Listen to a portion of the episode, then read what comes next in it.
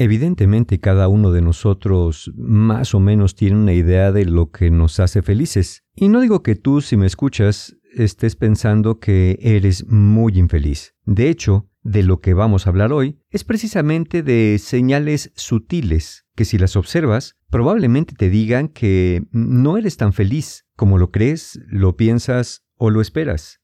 A veces caemos en estados de pasividad, de estancamiento, y no me refiero únicamente a cuestiones laborales, académicas o de relaciones, me refiero a una pasividad o estancamiento internos. Otras veces lo que pasa es que nos movemos en una dirección que no es la que queremos, y en ocasiones parece que estamos esperando el banderazo de salida para empezar a actuar de una manera distinta. No es lo mismo estar cómodo que estar acomodado, y cuando te acomodas es cuando parece no haber tanta incomodidad, así que te puedes quedar mucho tiempo en la misma posición. ¿Qué es lo que te falta? ¿Qué es lo que no tienes? ¿O qué es lo que estás esperando que suceda para verdaderamente sentirte feliz? ¿Es no estar como dices que deberías el problema?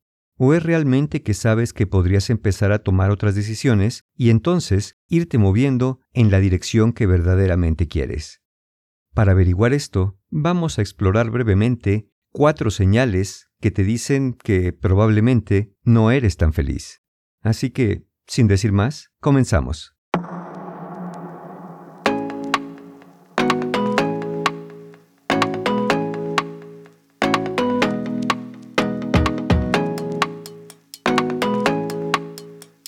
¿Qué tal? ¿Cómo están? Soy Mario Guerra y les quiero dar la bienvenida a este mi podcast en la voz de Mario Guerra.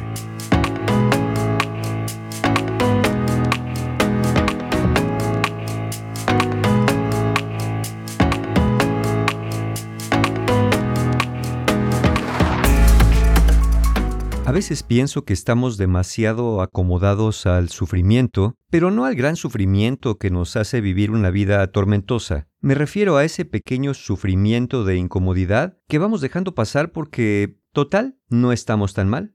Por ejemplo, muchas veces esperamos a que el auto se descomponga o, hablando de nuestro cuerpo, a tener un síntoma muy persistente para ir al mecánico o ir al doctor pero la realidad es que, más veces sí que no, antes de la falla definitiva, probablemente hubo pequeñas señales que dejamos pasar por estar muy distraídos y alejados de nosotros mismos. Claramente la felicidad no es estar todo el tiempo en el placer o a carcajadas. Yo creo que es más bien un estado de razonable equilibrio, paz duradera, diría yo, que se vuelve el eje de nuestra vida y que nos mueve a disfrutar y a compartir con otros. Pero vamos a ver cuáles pueden ser estas cuatro señales que nos estarían diciendo que probablemente no seamos tan felices. Primera, quisieras estar en otra parte. Y cuando digo otra parte puede ser evidentemente un lugar, pero también podría ser con otra persona, en otra situación. Quizá donde quieres estar sea un lugar, una condición o una situación idealizada. O a lo mejor, quizá donde dices que quieres estar es donde se supone que deberías de estar, al menos para este momento de tu vida. Y entonces, frecuentemente, piensas qué diferente sería tu vida si tan solo tuvieras aquella casa, hicieras aquel viaje, conocieras aquella persona, no tuvieras que pagar renta, no tuvieras que tolerar a aquel jefe, tuvieras un mejor trabajo, te pudieras independizar, el niño te obedeciera, tu pareja te comprendiera y el jefe te reconociera. Entonces esta primera señal nos habla que, en lugar de despertarte cada mañana sintiéndote feliz de estar donde estás y de hacer lo que estás haciendo, constantemente desearías estar en otro lugar. Recuerdo ya hace mucho tiempo que un paciente en terapia me decía que no era enteramente feliz con su vida, pero que tampoco se movía del lugar de donde estaba. Y él usaba esta analogía. Decía, yo creo que soy terco como una mula, pero soy una mula muy rara, decía de sí mismo, porque en este caso la mula ni se echa y la mula no camina. Es decir, ni te quedas a gusto donde estás, ni acabas por moverte de allí. Claramente, como la metáfora era del paciente, pues yo seguí con la misma línea de pensamiento y le dije, tienes toda la razón. La cuestión es que si la mula se echa, tiene que dejar de rebuznar. Y si va a seguir rebuznando, más vale que lo haga mientras va caminando. La cuestión es que la mula esté feliz, más allá de si se echa o camina. ¿no te parece? Dejando atrás aquel ejemplo de aquel paciente, podríamos concluir de esta primera señal que tienes que tomar una decisión. O te mueves del lugar de donde estás o empiezas a ver tu vida con otra mirada. Segunda señal que te puede estar diciendo que realmente no eres tan feliz es que te sientes ansioso o ansiosa sin razón aparente.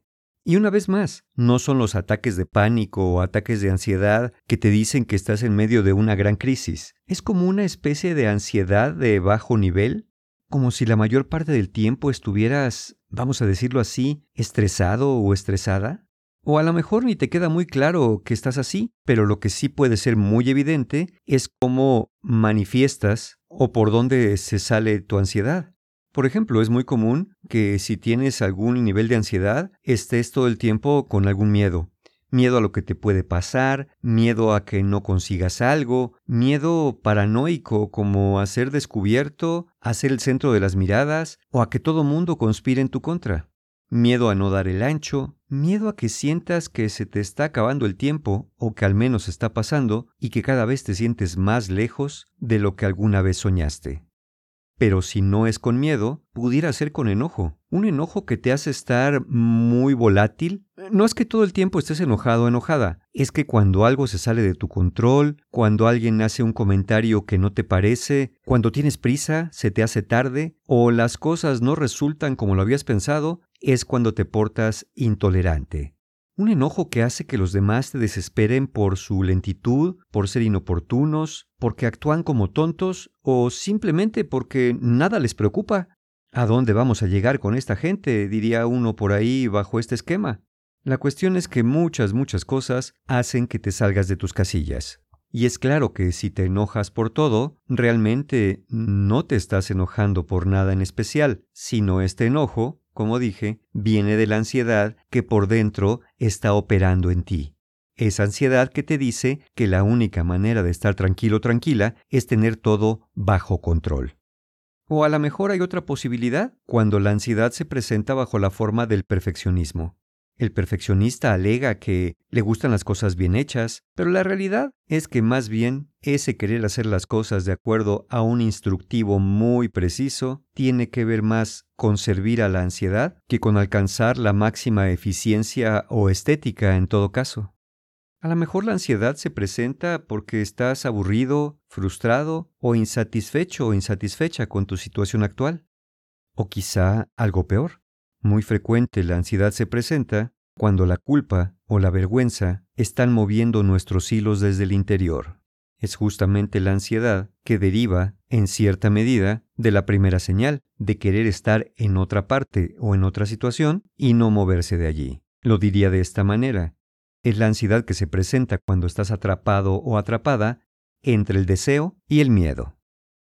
Tercera señal, te comparas frecuentemente con otras personas. Y claramente no son personas que pueden estar peor que tú desde tu perspectiva. Generalmente te comparas con personas que han llegado a donde tú no, que tienen lo que tú no, o que imaginas sus vidas como tú quieres la tuya, y peor aún, como sientes que tú no la puedes alcanzar. Y no es que en sí mismo esté mal repasar o observar la vida de otras personas para tomar inspiración, pero si lejos de encontrar esa inspiración no puedes dejar de compararte, eso puede ser un indicativo de que necesitas averiguar qué hace falta cambiar en tu vida para que coincida mejor con la visión que tal vez alguna vez soñaste o con lo que sea que quieres obtener. Y luego, para empeorarlo todo, muchas veces cuando te comparas y sientes que no eres tan bueno como otras personas, es porque, como dije, o estás fantaseando con que son absolutamente felices y plenos con la vida que están teniendo, y no digo que no, lo que pasa es que muchas veces exageramos aquello que vemos en los demás porque precisamente no estamos todo el tiempo dentro de su vida, y mucho menos, dicho sea de paso, dentro de su cabeza. Y claramente no estoy diciendo que te imagines que aquellas personas que parecen felices realmente no lo están en el fondo y que entonces todos estamos en el hoyo. Lo que quiero decir es que probablemente aquellas personas, siendo felices como te lo imaginas, tal vez no lo son tanto como tú lo piensas. Vamos, que todos tenemos problemas cotidianos, ¿no es así?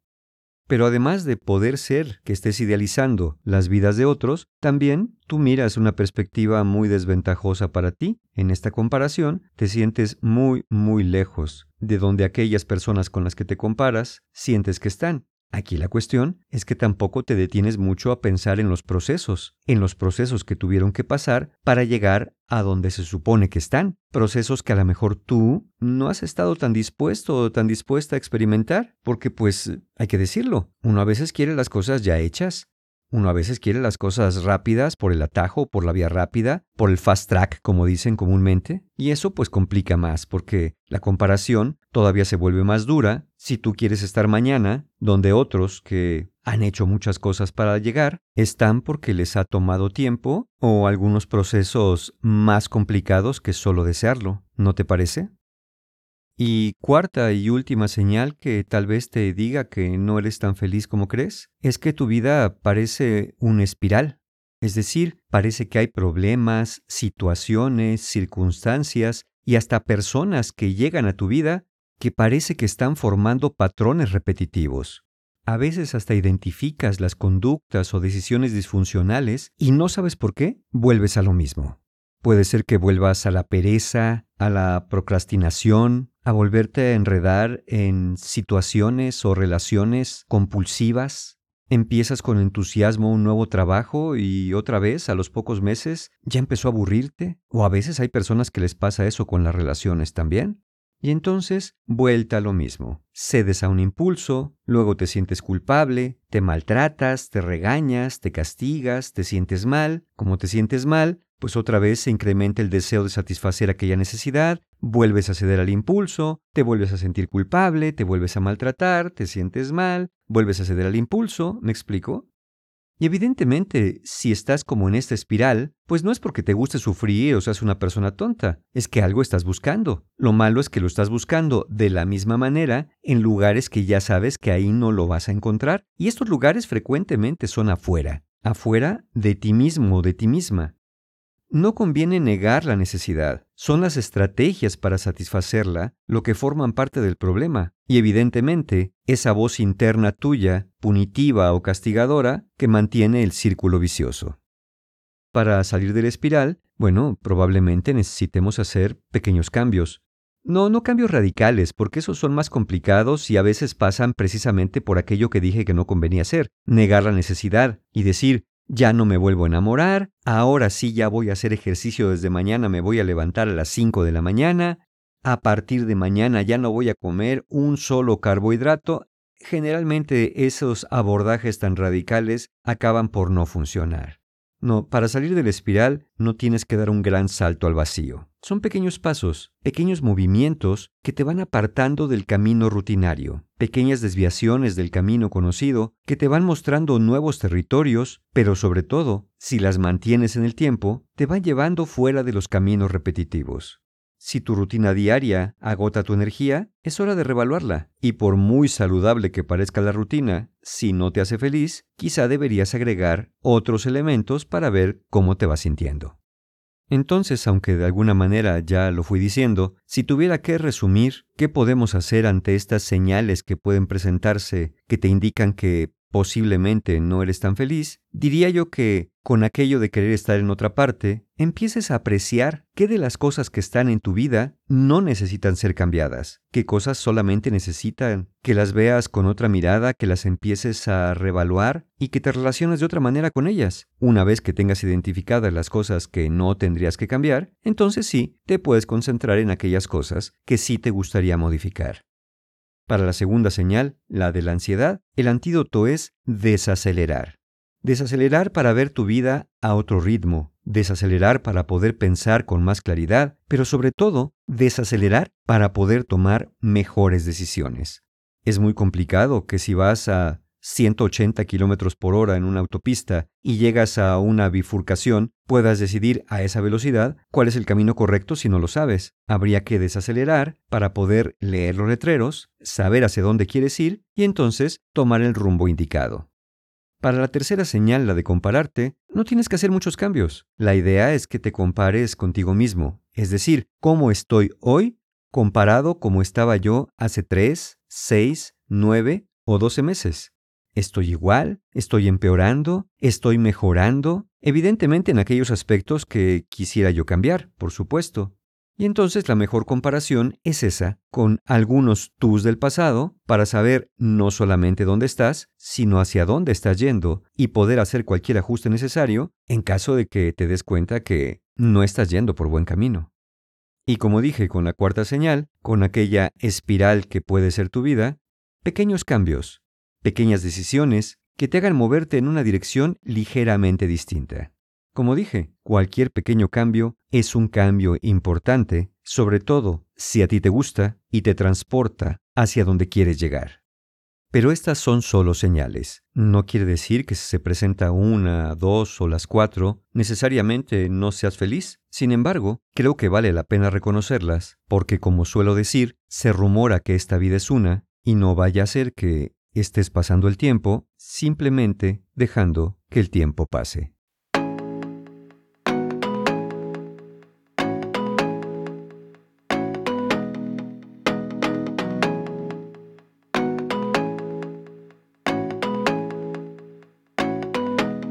Como dije al principio, cada uno de nosotros es responsable de identificar qué es lo que nos hace felices y, si así lo queremos, movernos en esa dirección.